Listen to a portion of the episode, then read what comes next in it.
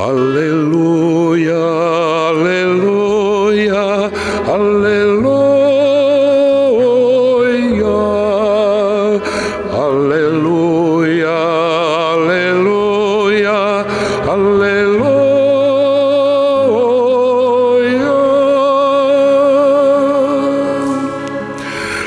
Aleluia,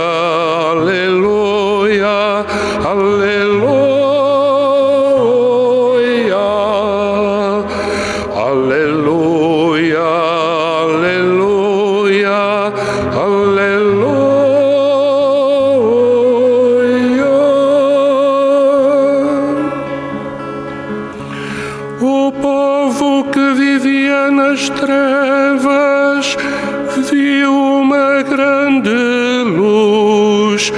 Aleluia.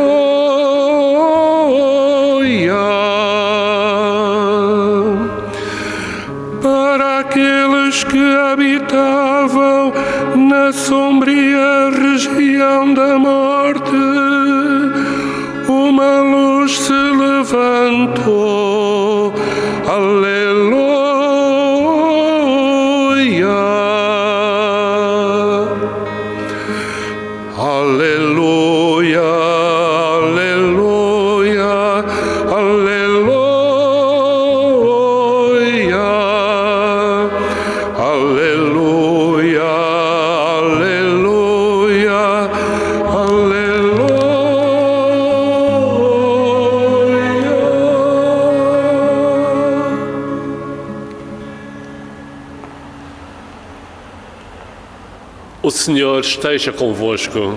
Está. Evangelho de Nosso Senhor Jesus Cristo, segundo São Marcos. Jesus chegou a Cafarnaum e, quando no sábado seguinte entrou na sinagoga e começou a ensinar, todos se maravilhavam com a sua doutrina, porque os ensinava com autoridade e não como os escribas. Encontrava-se na sinagoga um homem com espírito impuro e começou a gritar: Que tens tu a ver conosco, Jesus Nazareno? Viestes para nos perder? Sei quem tu és, o Santo de Deus. Jesus repreendeu, dizendo: Cala-te e sai desse homem. O espírito impuro, agitando violentamente, soltou um forte grito e saiu dele. Ficaram todos admirados que perguntavam uns aos outros: Que vem a ser isto? Uma nova doutrina com tal autoridade que até mandam dos espíritos impuros e eles obedecem-lhe. E logo a fama de Jesus se divulgou por toda a parte, em toda a região da Galileia. Palavra da salvação. Glória a vós.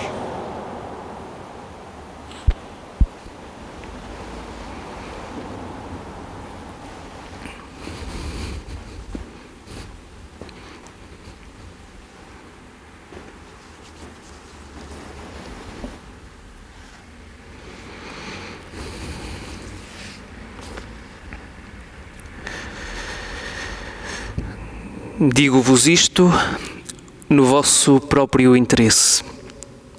Era assim que a segunda leitura de São Paulo aos Coríntios nos falava. Gosto sempre de procurar uma melhor tradução, ou então aquela que se calhar me convém melhor. Uh, mas uma outra tradução para isto é: digo-vos isto para o vosso próprio bem, para o vosso próprio benefício. São Paulo exorta os coríntios e exorta-nos também a nós à santidade de vida.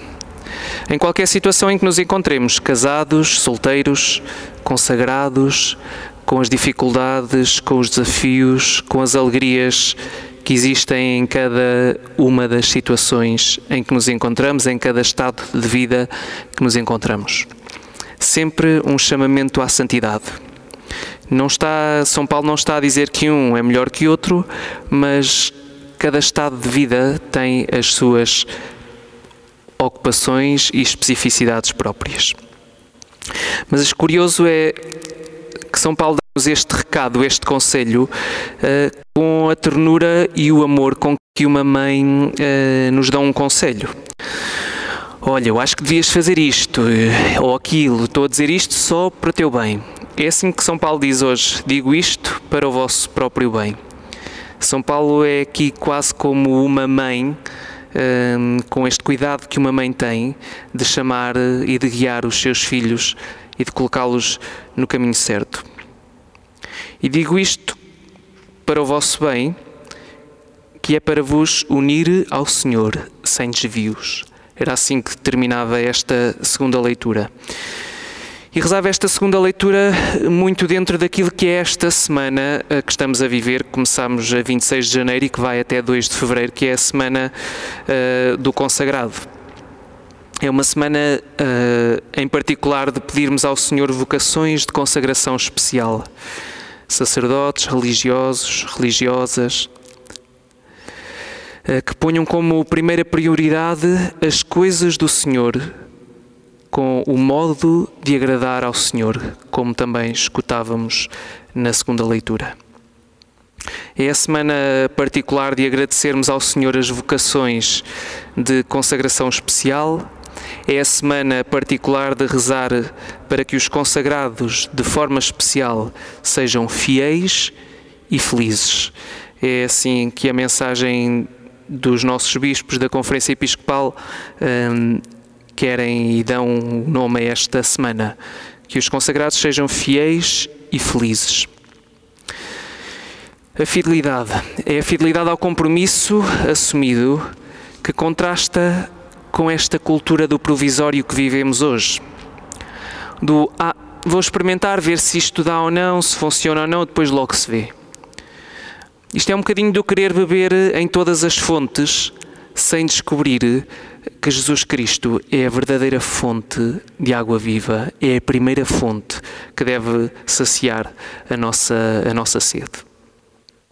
Quem não descobre que Jesus Cristo é a verdadeira fonte de água viva, dificilmente pode saborear a felicidade, mesmo no meio das dificuldades. E então, se não consegue saborear a felicidade, a fidelidade nunca vai ser uma realidade.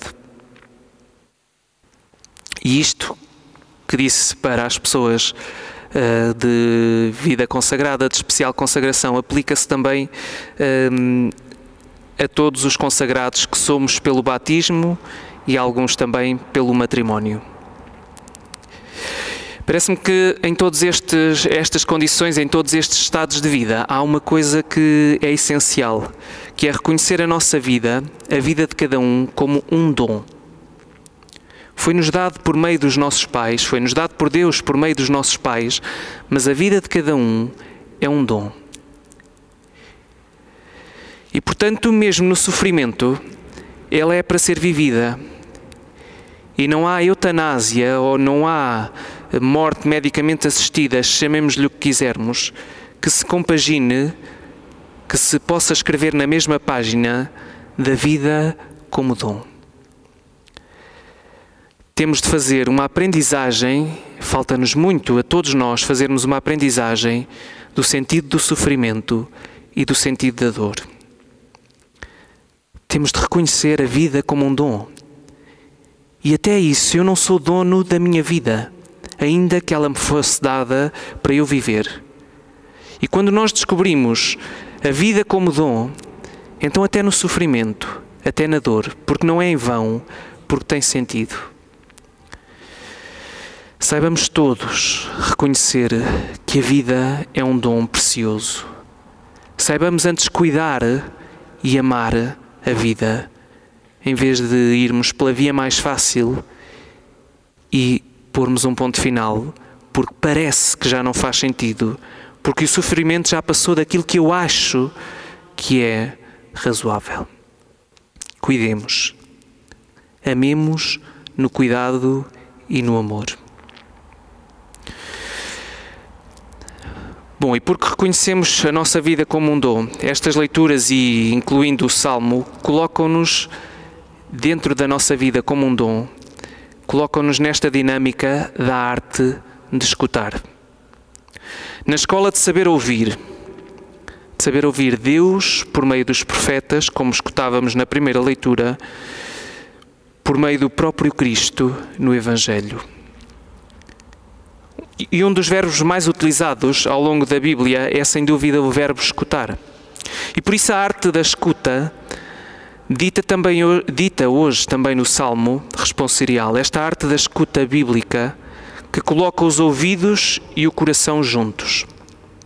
Talvez um coração com ouvidos, ou talvez ouvidos que escutem ao ritmo do coração, ou talvez as duas coisas juntas. Viver em Cristo e com Cristo implica estar atento para escutar e partir.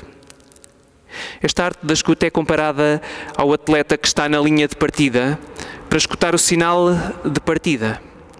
E por isso a arte da escuta implica um estar atento, um fazer silêncio. Naqueles momentos iniciais, quando estamos para começar uma prova, está tudo em silêncio para ouvir o sinal de partida. Não há barulho de fundo, não há distrações. Ouve-se o sinal de partida e começa-se. É preciso cultivarmos esta arte da escuta. Já por si, o silêncio é caminho que se faz. É preparação para sermos lugar onde a palavra escutada se pode fazer ação. Nesta corrida de não querer chegar primeiro, mas de querermos chegar juntos. Também em paróquia, também em comunidade. Chegarmos juntos, mesmo que demore mais tempo. Nesta arte da escuta, é preciso também maravilharmos-nos com o que Jesus nos diz, tal como o escutávamos. Todos se maravilhavam com a sua doutrina, porque Jesus os ensinava com autoridade. E por isso, profetas, e por isso, quem, quem governe também a Igreja, com esta autoridade, não com autoritarismo, com esta autoridade de quem governa, de quem dirige com a autoridade, configurado com o autor, por isso, autoridade. Não é o eu é que manda aqui, o meu pai é o dono disto tudo. Sim, Jesus, o pai de Jesus era o dono disto tudo. Mas com esta autoridade, por configurado com o autor da vida.